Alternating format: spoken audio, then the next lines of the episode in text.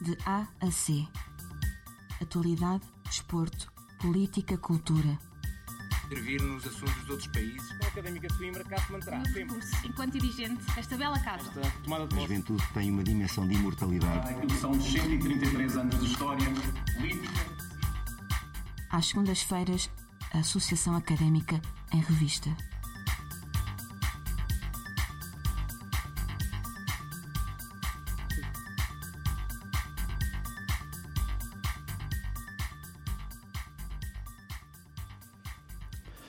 Noite, sejam bem-vindos a mais um programa de AC. Esta semana o programa está a encargo de António Cerca e Tomás Cunha. Na semana passada tivemos uma entrevista ao presidente da Direção-Geral da Associação Académica de Coimbra, João Assunção. Hoje as agulhas mudam o foco, mas sempre apontadas para as dinâmicas internas da mais antiga associação académica do país. As demissões, as tomadas de posse e os processos eleitorais cheios de controvérsia são hoje alvo de análise. Para isso, na minha companhia tenho o Érico Jorge, antigo presidente do Conselho Fiscal da Associação Académica de Coimbra, João Bento, também antigo presidente da mesa da Assembleia Magna, e Paulo Nogueira Ramos, presidente do SIAC. Mas antes disso, vamos ouvir uma peça de contextualização feita por Tomás Cunha.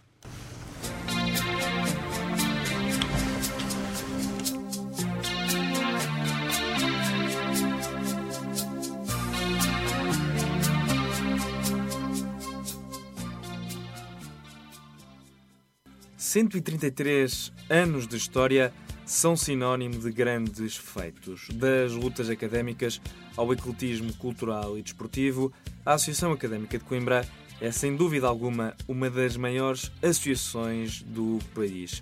E se é verdade que mais de 130 anos de história é sinónimo de grandeza, podemos também dizer que 130 anos de história é igualmente sinónimo de trapalhadas, confusões, maroscas e muitas polémicas. Em tempos idos, o Presidente da República ligava para Coimbra para saber quem é que tinha ganho as eleições para a Direção-Geral.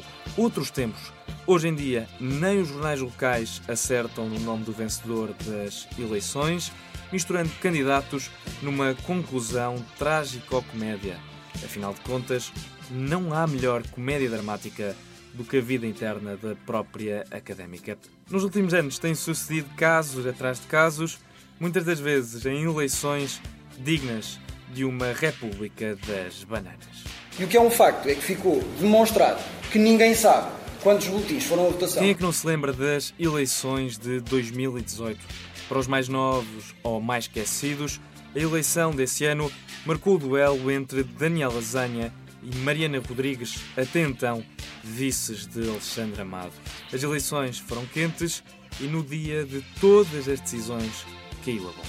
decidimos, em conjunto, uh, suspender uh, o processo eleitoral, ou seja, uh, o prosseguir da contagem. As eleições foram suspensas por suspeita de irregularidades no ato eleitoral face à insistência da ata inicial que contabilizava o número de boletins de voto. O fiscal, pela mão do seu vice-presidente Manuel Felício, pedia então confiança. Do que se trata é da colocação de um voto de confiança nas estruturas da Casa e das pessoas que as representam. Confiança ou não, Jorge Graça, presidente do fiscal, foi obrigado na altura a contar papel a papel numa avaliação quantitativa dos votos. As urnas vão ser apuradas quantitativamente, isto é, os votos não vão ser contados. Vai haver uma contagem de boletins. No final do dia, Pedro Matos Felipe foi o culpado e arranjaram forma de o tornar o bode expiatório de todos os males eleitorais da académica.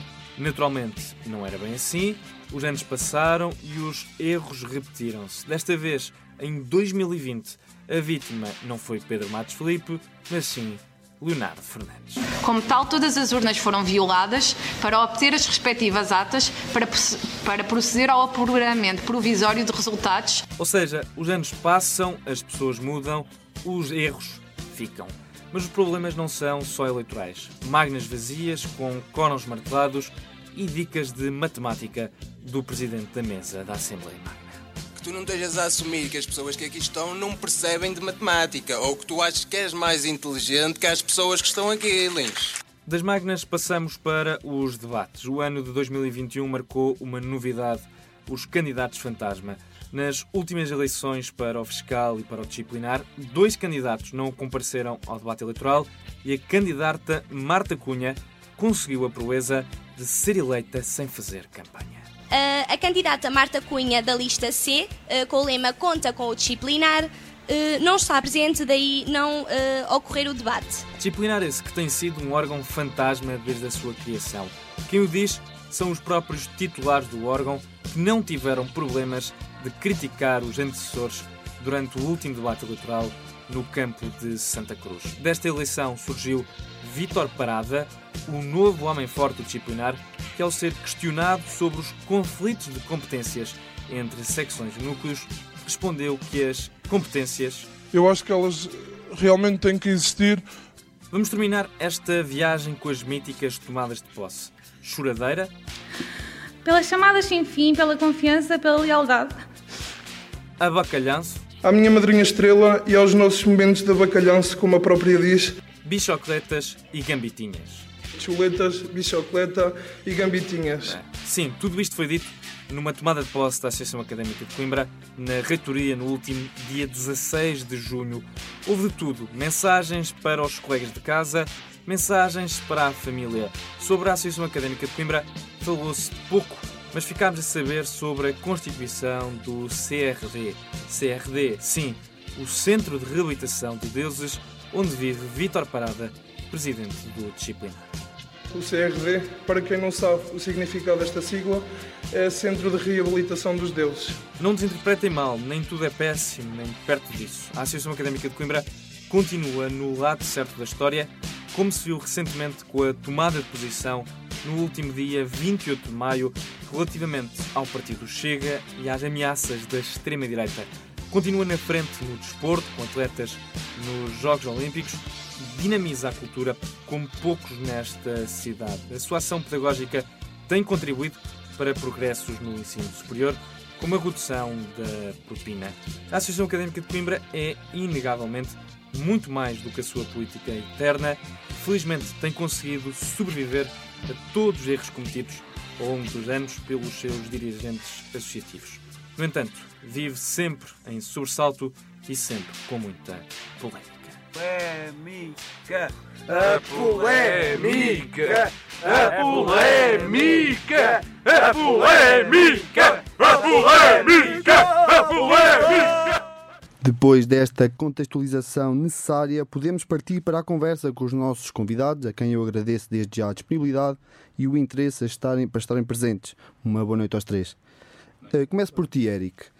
Uh, eu começava por perguntar se parece que parece paradigmático este tipo de erros por parte de, dos dirigentes associativos uh, na associação académica ou se há até falta de formação para saberem dirigir a própria associação. Ora, boa noite a todos. Um, assim, parece-me quase claro e óbvio que tem havido uma, uma falta de preparação por parte dos dirigentes uh, para assumir as suas funções e para levar a cabo uh, todas tudo, tudo o que têm que fazer para, para que as coisas corram bem, ou que pelo menos corram de forma normal. Um, nos, últimos, nos últimos anos, essencialmente, pelo menos aquilo que tenho testemunhado, Uh, os erros têm sido grotescos, ao ponto de suspenderem eleições, uh, ao ponto de haver reclamações de fraude, coisas que, pelo menos, eu, desde, desde, que, desde que me matriculei na Universidade de Coimbra, desde que faço parte da Associação Académica de Coimbra também, nunca tinha ouvido falar, pelo menos não neste âmbito. Uh, e, e não posso, não posso deixar de achar no mínimo assustador e, e de pensar o que é que pode vir para o futuro uh, se hoje estamos assim, hoje estamos numa, numa fase em que a informação chega mais facilmente a todos, uh, em que torna-se mais acessível a informação acerca dos, dos estatutos, acerca do funcionamento da casa, um, especialmente a nível, a nível de eleições. Uh, deixa-me mesmo preocupado uh, como é que como é que podemos não como é que se pode não não perceber como é que as coisas funcionam uh, como é que se pode haver falha como é que pode haver falhas uh, tão graves uh, neste aspecto. Ainda por cima tivemos vários exemplos ao longo dos, ao longo dos anos em que houve, houve falhas claríssimas, urnas que desapareciam, pneus furados. e, no entanto, hoje que já temos todo, todo, esse, todo esse conhecimento, não nos conseguimos, enquanto Associação Académica de Coimbra, proteger para estas situações. É, é, considero que seja algo preocupante e até mesmo assustador. João, tu que tiveste um mandato na, na mesa da Assembleia Magna sem grandes sobressaltos, foste até elogiado pelas inovações que, que, que as Assembleias Magnas tiveram no teu mandato. Parece que há falta de formação dos dirigentes associativos Bem, boa noite a todos e obrigado pelo convite antes de mais. É sempre um gosto estar aqui na RUC para falar sobre a nossa académica. Um, em relação aos atos eleitorais, eu acho que existem dois problemas muito diferentes. O primeiro eh, tem a ver com o tratamento muito diferenciado que existe entre os diferentes atos eleitorais. Nós, e certamente hoje, vamos estar aqui a discutir atos que tiveram problemas graves e vergonhosos uh, dos órgãos centrais, mas a académica tem imensos atos eleitorais e porquê é que eu acho isto importante? Primeiro, porque acho que se devem tratar as eleições todas por iguais e não se devem diferenciar os órgãos, mas acima de tudo porque a maior parte das pessoas, quando chega aos órgãos centrais, já teve alguma participação associativa prévia, ou seja, já teve alguma oportunidade em aprender e geralmente aprendeu erros e traz para aqui vícios eh, em vez de trazer aqui, eh, para aqui soluções. Um, depois, acho que a Associação Académica não tem capacidade, nem nunca terá dado o seu dinamismo constante, principalmente na parte puramente estudantil, que é renovada muito frequentemente, e, e é isso que se pretende, julgo eu, de conseguir formar de, de, forma a resolver todos estes problemas. Acho que a forma que a Associação Académica, enquanto associação, tem de resolver estes problemas é arranjar mecanismos para dar vantagens logísticas e vantagens um, de, de, sistema através dos funcionários que têm e tudo mais para resolver estas questões e acho que será interessante comparar aquilo que se passa nas eleições da AC com, com alguns mecanismos que existem nas eleições nacionais. Depois, claro, existe tudo aquilo que é ter uma eleição muito disputada, que ter dirigentes que não sabem para o que vêm, e eu acho que ultimamente se tem visto mais problemas. Uh, vocês saberão isto melhor que eu e corrijam-me se eu estiver errado. Acho que desde a última revisão de estatutos, uh, quem tem que fazer parte da, das comissões eleitorais é sempre o Presidente da Magna. Julgo que antigamente não era assim. E acho que isso também está relacionado com os problemas principais que temos vindo a assistir. Muitas das pessoas vão para essas funções sem saber o que têm que fazer, desistem quando lhes apetece, como assistimos recentemente, ou então exercem funções porque querem exercer o seu cargo ou porque são levados a isso e depois acabam estamos na rádio, não vou dizer uma asneira, mas acabam em maus lençóis. Um, Portanto, hum, acho que acima de tudo é preciso diferenciar estas duas questões. E acho que o problema resolve-se muito facilmente. A Associação Académica tem que arranjar mecanismos para resolver este problema de raiz. Porque quando as eleições passarem a ser feitas com profissionalismo de base, as eleições dos órgãos centrais serão olhadas com algum profissionalismo. Porque neste momento nem os associados conseguem distinguir previamente aquilo que se está a passar. Nenhum associado em 2018 conseguiu perceber o que é que estava a passar até começar a eleição, a parte mais quente, a semana anterior, que já era tardíssimo para resolver problemas. E que mecanismos é que poderiam ser aqui adotados, Paulo, para, para deixarmos de ter estes problemas recorrentes nas nossas eleições? Então, antes de mais, obrigado pelo convite. Um, há uma área que eu gosto bastante, que é a área da, da gestão de conhecimento. Um, e havendo três grandes correntes da gestão de conhecimento, uma delas foca-se muito em tentar fazer com que o conhecimento seja armazenado para depois ser adquirido pelas pessoas. Uh, isto acaba por suscitar uma coisa bastante interessante na associação académica, que se formos a ver, e, e eu já tenho alguma experiência devido também ao, ao tempo que estou cá, devido ao, aos cursos que ando a tirar, uh, de que as coisas acabam por formar um certo loop. Há dirigentes que quebram esse loop, mas mesmo esses dirigentes, ao quebrar esse loop, depois o que acontece é, passado uns anos, esse, esse progresso que é feito é esquecido.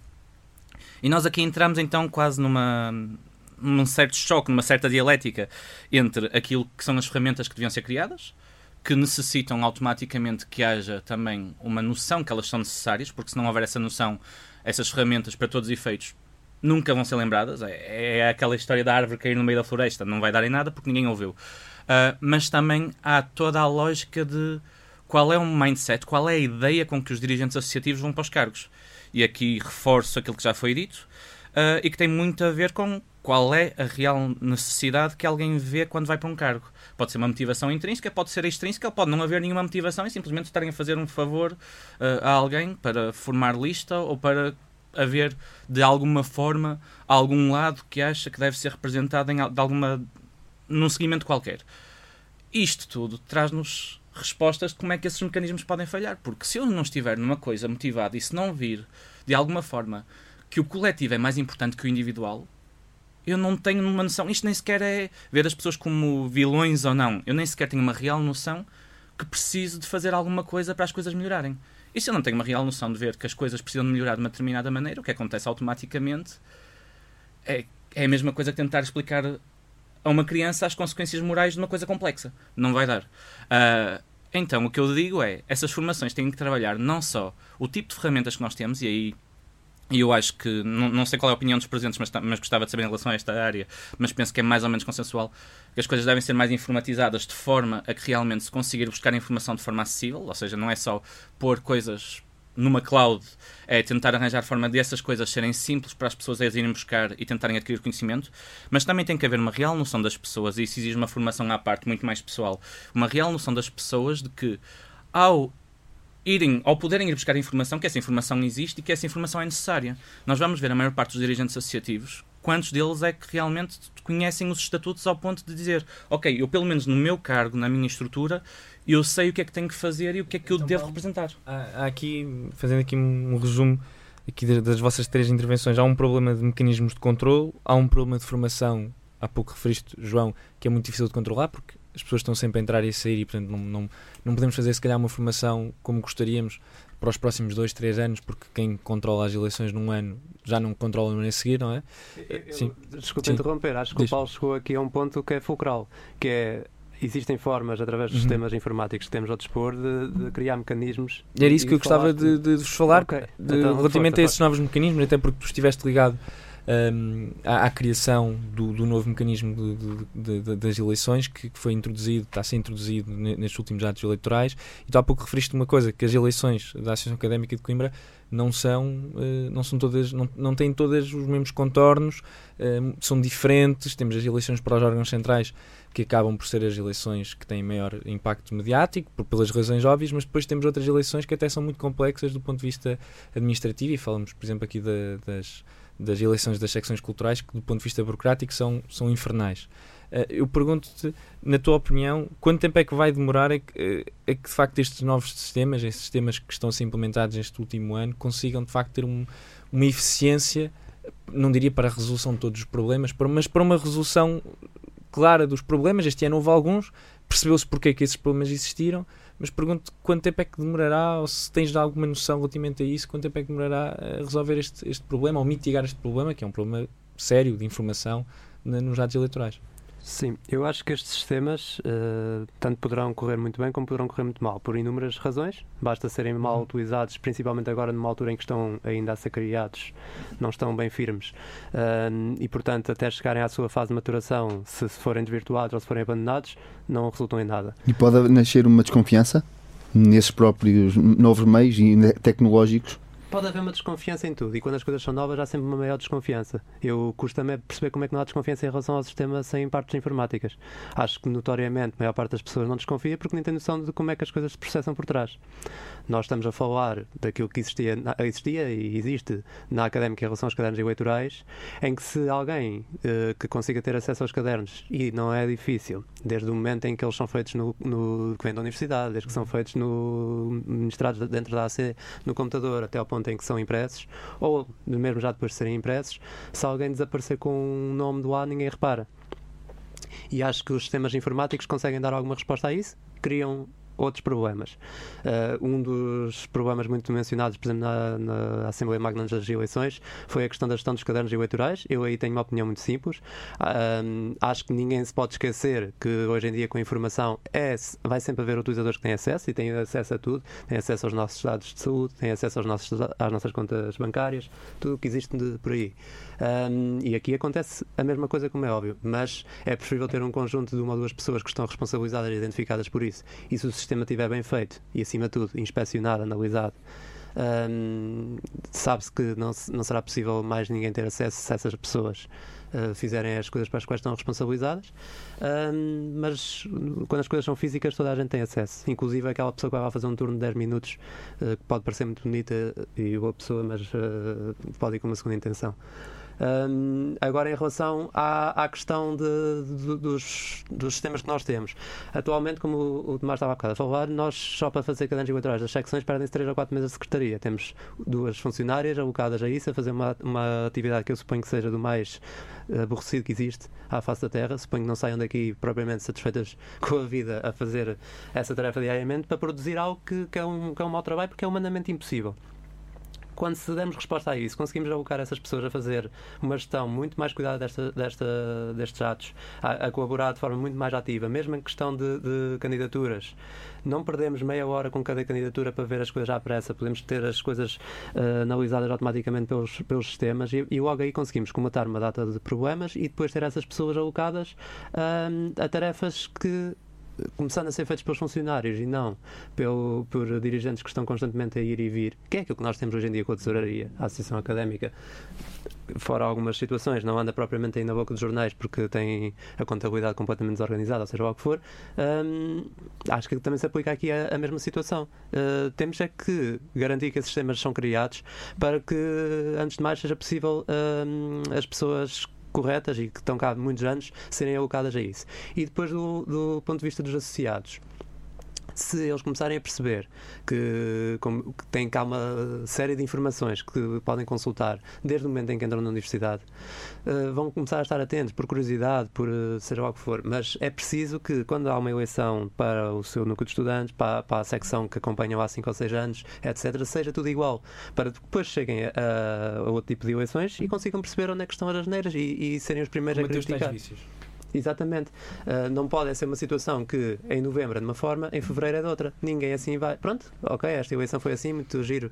No ano seguinte já ninguém se lembra. Enquanto se começar a ser um processo, como nós temos no nosso Info Estudante e tudo mais, já toda a gente sabe que aquilo se faz assim e que, e que se deve consultar ali a informação. E, e as coisas vão se começar a, a nem sequer vão se descobrir, vão se resolver porque já ninguém vai, vai fazer. E, e, outra coisa muito importante, eu acho que as comissões eleitorais muitas vezes são são tomadas como cargos importantíssimos ou, com, ou, com, ou existe uma, uma, grande pressão sobre os presidentes das comissões eleitorais uh, para fazerem determinadas coisas, para favorecer algumas pessoas, pelos motivos que o Paulo estava a dizer, porque acham que deve ser este ou aquele, não interessa, não, não é isso que está aqui em causa.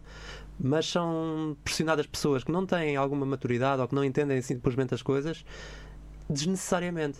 Porque não é preciso, não é possível, aliás, sem ser com estas questões muito graves, uh, estar a fazer grandes alaridos do ponto de vista logístico e não é preciso, acima de tudo, fazer as neiras e comprometer o nome da Associação Académica de Coimbra para comprometer a eleição. Porque quando se vai a ver, em suma, não sei, influenciou-se o resultado em 2, 3%, 4, 5%, o que, é que isso, o que é que se ganha com isso? Sinceramente, é uma questão que eu gostava de muitas vezes perceber e muitas vezes questiono para ver como é que é possível comprometer o bom nome de muitos dirigentes que por aqui passaram e, e comprometer-lhes a sério o seu percurso escolar, o seu percurso quando vão arranjar um primeiro emprego, porque aquilo que se passa aqui acho que tem uma conotação muito grande na, na, na vida das pessoas, um, para simplesmente algo que eu não consigo perceber o que é que ganham com isso. Antes de passar para o Eric, Paulo gostava de fazer uma pergunta relativamente à intenção, porque falaste da intenção das pessoas Uh, quando, quando se tornam, sejam seccionistas, sejam, dire, sejam dirigentes de uma secção, sejam dirigentes do núcleo, ou quando passem, por exemplo, do núcleo para a direção-geral, a verdade é que há uma, há uma há uma conotação negativa muitas das vezes. Uh, o termo do, do taxista é muitas vezes utilizado. Uh, nos últimos anos, esse termo tem vindo a, a, ser completamente vulgarizado para tudo e para nada. Uh, taxista para ali, taxista para acolá.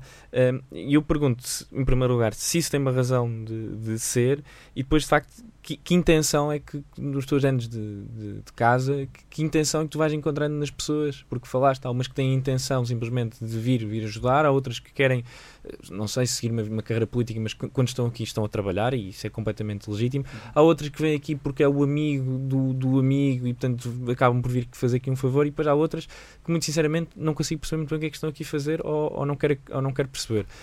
Pergunto, que intenções é que, que, que tu vês eh, neste momento na associação académica? Eu, deduzindo que ia existir qualquer coisa assim parecida como pergunta, pus-me a pensar muito, muita, durante este fim de semana, pus-me a pensar durante muito tempo sobre, sobre esta questão e como é que havia de explicar de forma simples e rápida. A questão é que não há resposta simples e rápida porque há diversas variáveis e isto é uma, uma questão de ordem sistémica, ou seja, nós temos que olhar para os sistemas em que estamos inseridos. Uh, e a forma mais linear, e eu não quero que isto se reduza ao, ao, linear, mas a forma mais linear que eu tenho de explicar isto é aquela expressão que diz que o, o, o político é um espelho do social. Ou seja, nós não somos só, uh, nós não temos só políticos, muitas vezes, que por diversas razões têm um determinado tipo de direção, um determinado tipo de comportamentos menos adequados. Nós estamos numa sociedade que também nos cria, porque essa sociedade também está habituada, em perspectiva menor, a ter esses comportamentos inadequados, ou pelo menos a ter desinteresse em relação a esses comportamentos inadequados. Um, e é aí que nós então vamos para as múltiplas uh, variantes de intenção.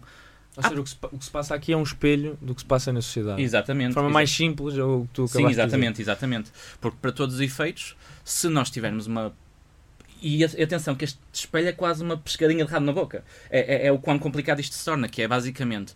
Nós até podemos dizer, ok, mas não tem de ser assim. E não tem, e não tem. E eu acredito muito no, na força que a educação tem para fazer com que o sistema se torne uh, melhor, ou pelo menos que caminhe para, para, para esse lado. Uh, a questão é que esse investimento também exige que não haja uma acumulação de poder. E essa acumulação de poder, automaticamente, muitas vezes puxa muitos uh, atores, que estão stakeholders, seja o que for, que estão neste sistema, a quererem cada vez mais ter esse poder acumulado em si, o que faz com que fechem cada vez mais a informação que passam uh, top-down. E tu achas que isso acontece na, na associação académica? Não, acontece imensas vezes. Lá está, às vezes há intenção, outras vezes não há intenção. Quando há intenção é mesmo porque informação é poder. E há muita gente que vê. Uh, no acesso à informação uma forma de poder exercer poder e de poder garantir que, para todos os efeitos, tem uma, uma forma de crescimento para os seus objetivos. Podem ser boas intenções, podem ser más intenções, mas esse meio em si acaba por minar todo o sistema de forma a que o sistema não tenha acesso a essa informação e que pessoas que podem tomar ou não boas, boas ações futuramente nem sequer tenham essa capacidade de vir a tomar essas, essas, essas, essas boas ou más ações. Pronto. Isso é importante porque nós podemos partir do princípio que até estamos a formar pessoas e essas pessoas, à partida, com a nossa formação, dizem: Olha, não concordo minimamente contigo e vou exatamente para o lado oposto. É um risco. Quando se está a passar informação num sistema, há um risco de criarmos anticorpos, obviamente. Mas esse risco, numa democracia, tem que ser criado sob, sob o risco de cada vez que nós não tomarmos esse primeiro risco, o sistema ficar cada vez mais fechado e as pessoas não terem noção de quem as representa ou de quando vão para lá não saberem como é que podem representar. E essa passagem de informação, que não acontece muitas vezes na Associação Académica de Coimbra, por motivações de, de progressão de, de, carreira de pessoas ou por motivações uh, mesmo que seja de, de ordem ideológica, mas que haja boa intenção. Até vamos partir do princípio que há boa intenção nessas, nessas ideias e nessas ideologias que existem. Para todos os efeitos, só o meio em si já é problemático, porque o meio em si faz com que todo o sistema fique minado e que as pessoas não tenham acesso a essa informação e que automaticamente não consigam progredir com essa informação como outras pessoas progrediram para chegar aos, aos sítios onde estão. Érico, pegando aqui na ideia do, do Paulo, quem é que nos representa enquanto associados da Associação Académica de Coimbra?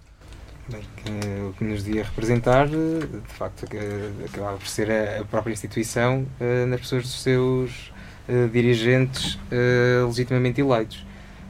no entanto, o que, o que acaba por acontecer aqui é uma espécie de, de formatação das pessoas num sentido que foge muitas vezes àquilo que, é o, que são os princípios da, da, da Associação Académica de Coimbra.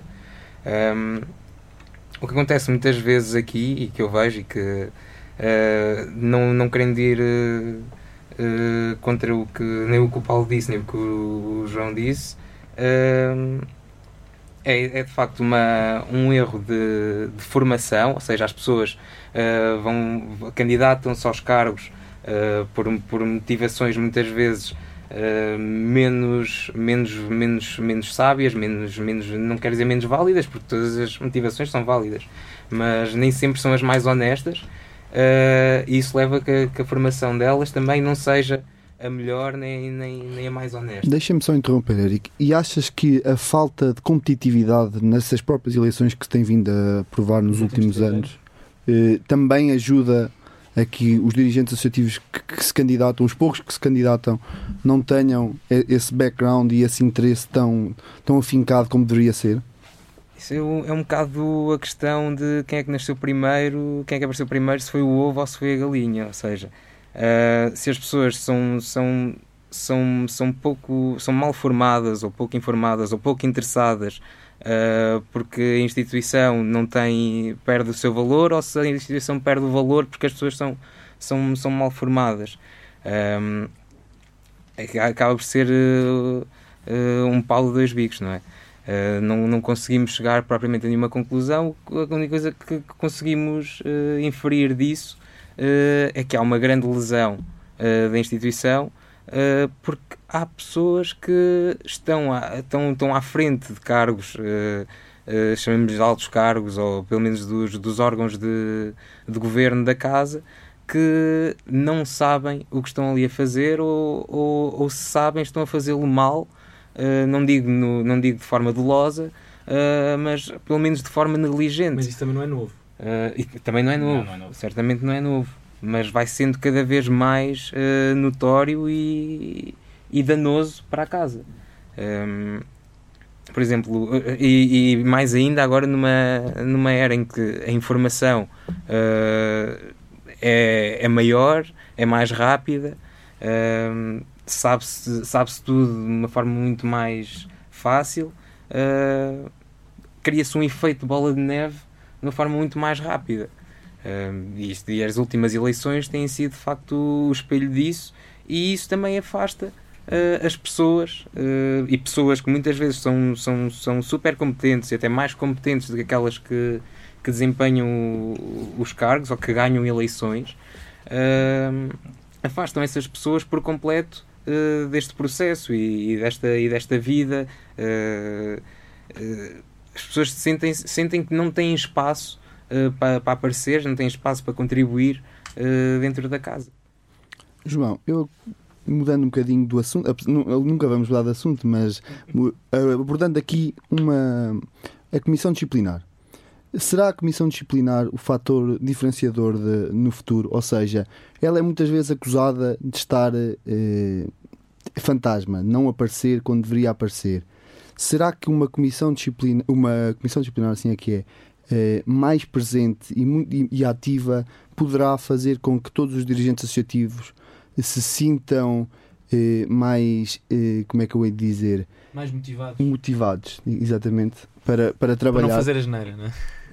Antes de responder à questão da Comissão Disciplinar, deixa-me só falar aqui, dar uma breve resposta aqui a uma coisa que o Eric disse, que, que não é de discordar, mas tenho uma opinião um bocadinho diferente, que é, acho que esta situação de, de haver problemas nas eleições já é bem mais antiga do que os últimos três anos. Basta lembrar o Samuel Vilela que... Sim. Exatamente. Uh, e houve outros casos, entretanto já tem havido muitas, uh, muitos anos seguidos com eleições já disputadas e inclusive vieram a originar alguns presidentes de Comissão Eleitoral que ainda há bocado foram referidos na peça, que também correram bastante mal, inclusive essa questão de 2018.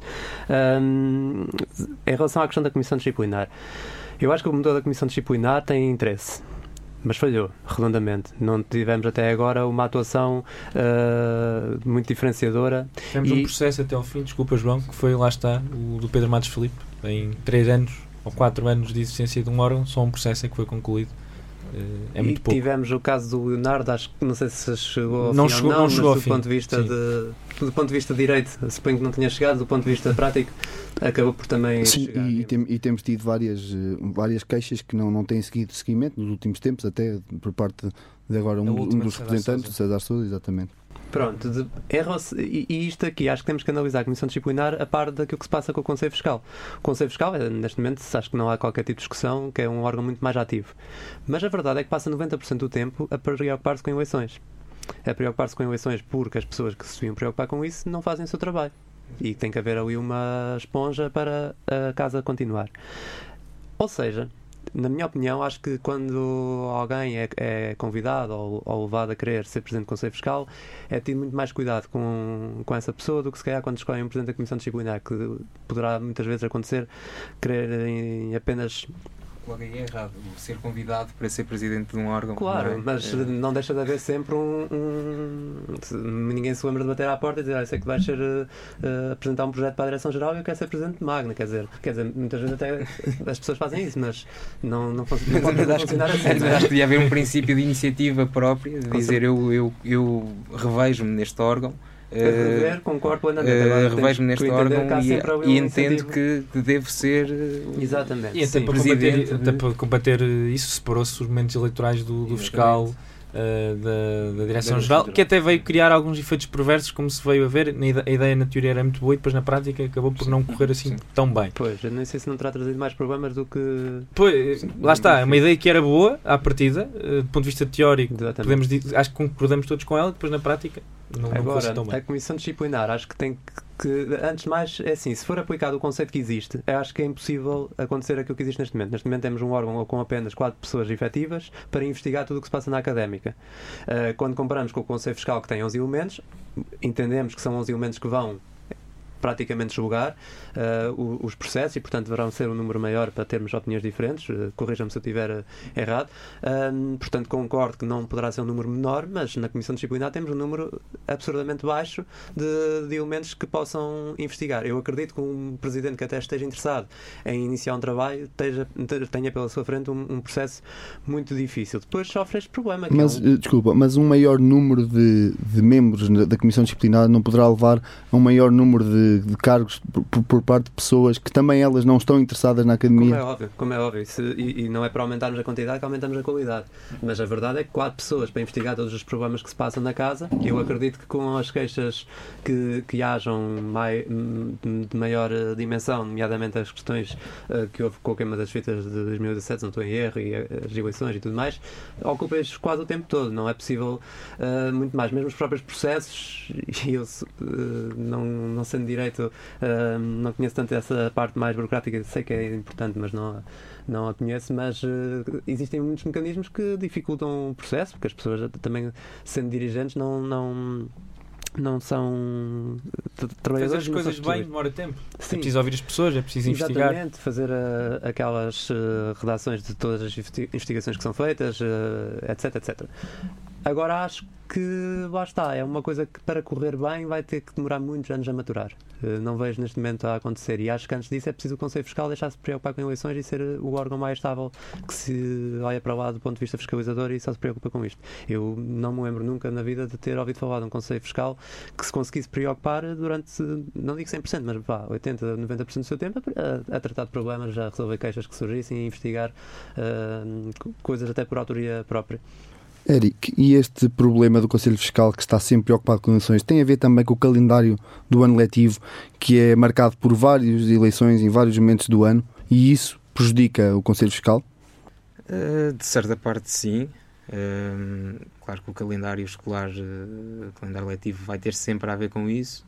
Uh, no entanto, acho que não se prende essencialmente com isso, mas sim uh, pegando especialmente uh, neste, nestes últimos casos em que o Conselho Fiscal tem vindo a, a, a pegar e a assumir uh, eleições ou comissões eleitorais que não são uh, propriamente dele um, do órgão. Um, acho que o que, o, que, o que nos leva a isso é, é uma desresponsabilização, por assim dizer, uh, dos outros órgãos, nomeadamente da mesa da Assembleia Magna, uh, que deveria uh, levar a cabo essas, essas comissões eleitorais e essas eleições e que de alguma forma se escusa de o fazer ou, ou não tem capacidade para o fazer. E acho que isso aí é que leva a que seja um peso mesmo grotesco para o órgão que tem mais com que se preocupar, certamente, e que acaba por ter em mãos uma, uma eleição que abarca cerca de 20 mil eleitores, 25, 20 mil alunos. não, portanto, acaba por não ser nada fácil acumular, uh, acumular essas E, e também acaba por suportar as atividades. eleições todas das estruturas, como principalmente as secções, mas também dos núcleos uh, Sim, durante sim, dois, sim. três meses, que Sim. ocupa imenso tempo. Sim, Neste sim, momento, quando eles começam, preocupa-se até o verão sobre eleições, passa Ainda o verão. posse neste mês, por exemplo, eh, relatórios para ler, muita coisa para, para fazer. Do ponto de vista do, do Conselho Fiscal e que neste momento esta está, eh, portanto, é um novo Conselho Fiscal que tomou posse uh, relativamente há pouco tempo. Uma coisa que gostava, de vos perguntar, vocês têm falado um bocadinho sempre de desresponsabilização. Há, há muitos associados, muitos dirigentes uh, associativos que acabam por se desresponsabilizarem-se, um bocadinho como aconteceu este ano com a, com a mesa da Assembleia Magna, que se desresponsabilizou do processo eleitoral do fiscal e do disciplinar, só que as, as, coisas têm de acontecer e se alguém se desresponsabiliza, alguém tem de ser responsabilizado, alguém, essa, alguém tem de, de trabalhar, alguém tem de assumir. Tem sido de facto o, o Conselho eh, Fiscal e aqui voltamos sempre a esta questão porque é que as pessoas uh, assumem os cargos, porque é que as pessoas uh, vêm parar aqui à, à Associação Académica, vão para os núcleos, para as direções gerais, para, os, para as, as secções, se bem que eu acho que com as secções uh, o fenómeno é um pouco diferente. aquilo que eu gostava de, de vos perguntar, e posso perguntar, por exemplo, a ti, Paulo, porque tu estiveste no, no auditório da, da, da reitoria, estiveste lá, portanto, viste presencialmente, uma coisa é ouvir pela rua, outra coisa é ver pelos vídeos Sim, claro. que, que, circularam. Como é que tu consegues explicar uma tomada de posse que eu, enquanto observador, achei surreal, enquanto uh, associado uh, seccionista e associado à Associação Académica, portanto, enquanto aluno da universidade, enquanto associado à RUC, achei insultuosa. Eu achei aquilo insultuoso aqueles discursos achei, achei insultuosos, muito francamente. Eu, quando ouço um discurso de tomada de posse de um dirigente associativo, não estou à espera uh, de saber da constituição uh, da casa dele ou das façanhas uh, familiares. estou curioso para saber o que é que ele vai fazer naquele cargo. Esperamos um discurso político. Um discurso Sim. político ou um discurso programático.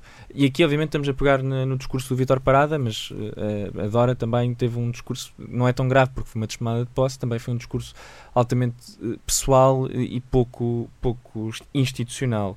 Eh, não é um problema de agora, mas é um problema que se tem vindo a agravar. Eu não me lembro de tomadas de posse tão surreais como esta nos últimos 4 ou 5 anos, eh, que é o período que eu posso falar, mas como esta então, eu não acredito que volte a haver uma tão cedo, porque foi, foi de, mal demais. Sim. Um... Ehm, isso, isso, desde logo, é uma desresponsabilização completa desde o momento de tomada de posse. Pronto, eu vou pôr a minha a minha faceta velho do Restelo aqui a, a falar e, e, vou dizer o que é que eu penso que pode ser na, o problema principal. Isto é a minha opinião.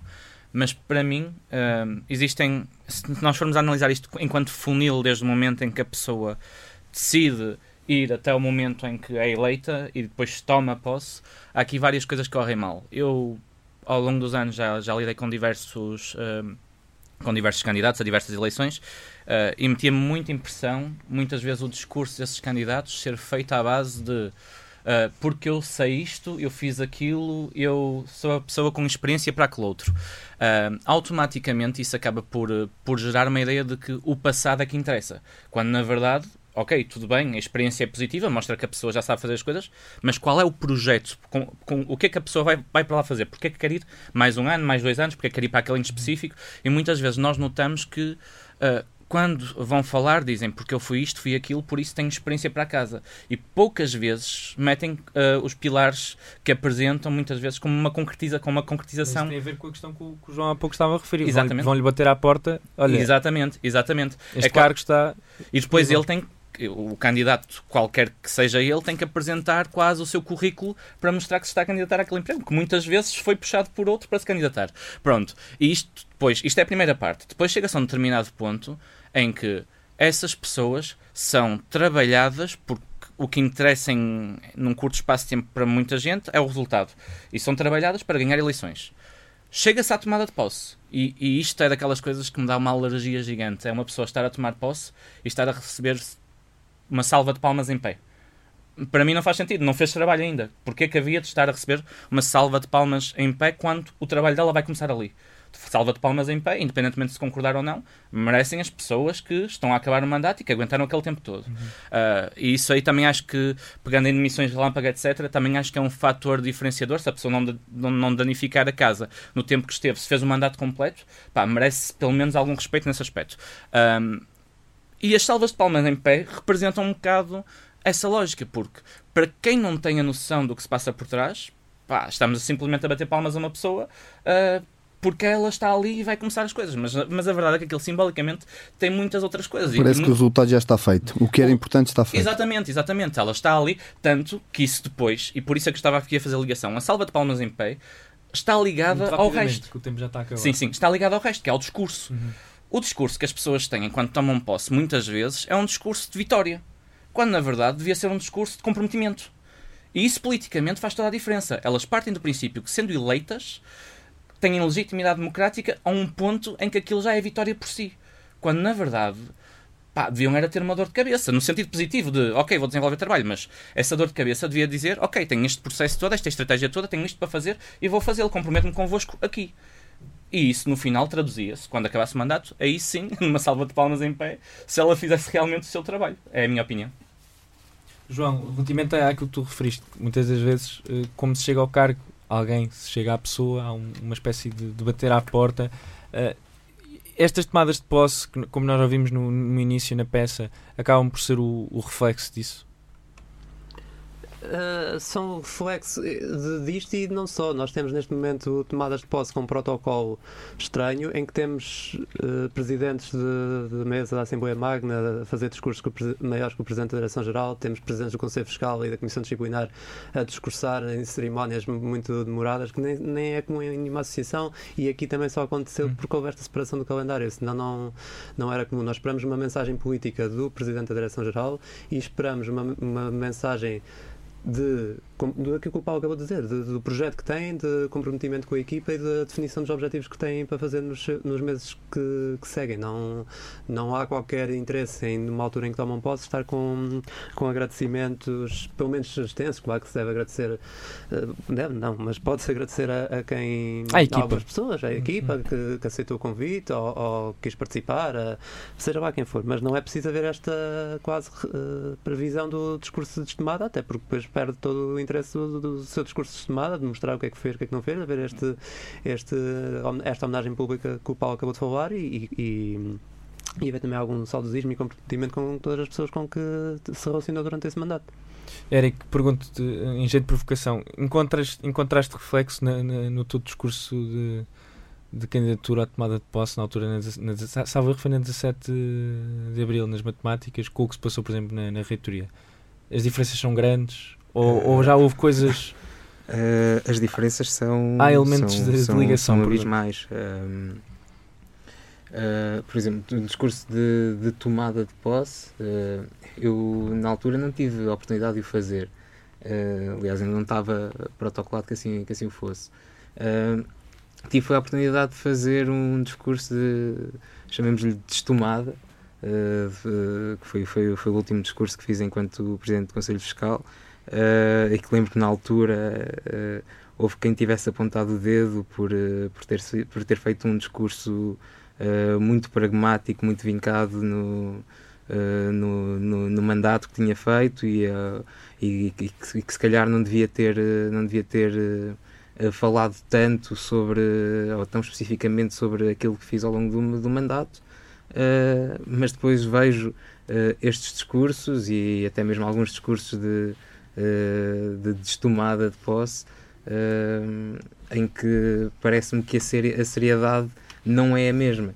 Um, em, que, em, que, parece, parece. E porquê que isso acontece? Muito rapidamente, temos, temos um minuto. Uh, eu, mas eu diria que, que existe agora existe uma, uma espécie de. Permite-se tudo, porque de, se se permitir falar de bichocletas, eh, sim, ambitinhas. De, de, de, sopas em. É, é verdade, em jeito, foi, de massas foi, foi em surreal, jeito de sopas, é? em, em, em 4 horas de sushi.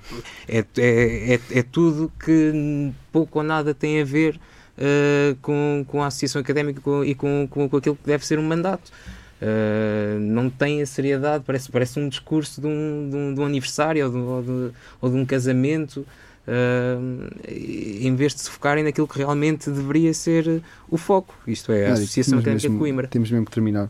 Agradeço mais uma vez aos três, ao João Bento, ao Paulo Nogueira Ramos e ao Eric Jorge, por estarem presentes hoje aqui na, na no, no, no programa de A a C é um tema que muito provavelmente com mais um programa ainda continuaríamos aqui a falar e encontraríamos vários problemas para solucionar na, na Associação Académica de Coimbra, uma associação académica que muitas vezes é muito protocolar, muitas vezes, mas esquece muitas vezes também da, da política, a verdadeira política que deveria marcar o associativismo. Uma vez ouvi numa rede social que a Associação Académica nunca deveria ser partidarizada, mas sim politizada. E muitas vezes esquecemos que ela eh, devia ser politizada e está a ser esquecido isso.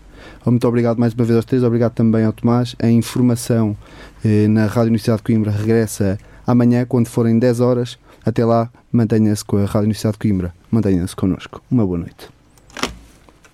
De A a C. Atualidade, desporto, política, cultura. Intervir nos assuntos dos outros países. A Académica de Coimbra cá se manterá sempre. Enquanto dirigente desta bela casa. Tomada de A juventude tem uma dimensão de imortalidade. Aquilo são 133 anos de história, política. Às segundas-feiras, a Associação Académica em Revista.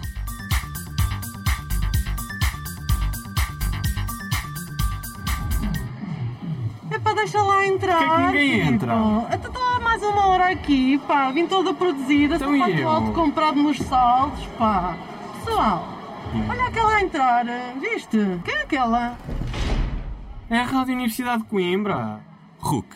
35 anos, sem restrições.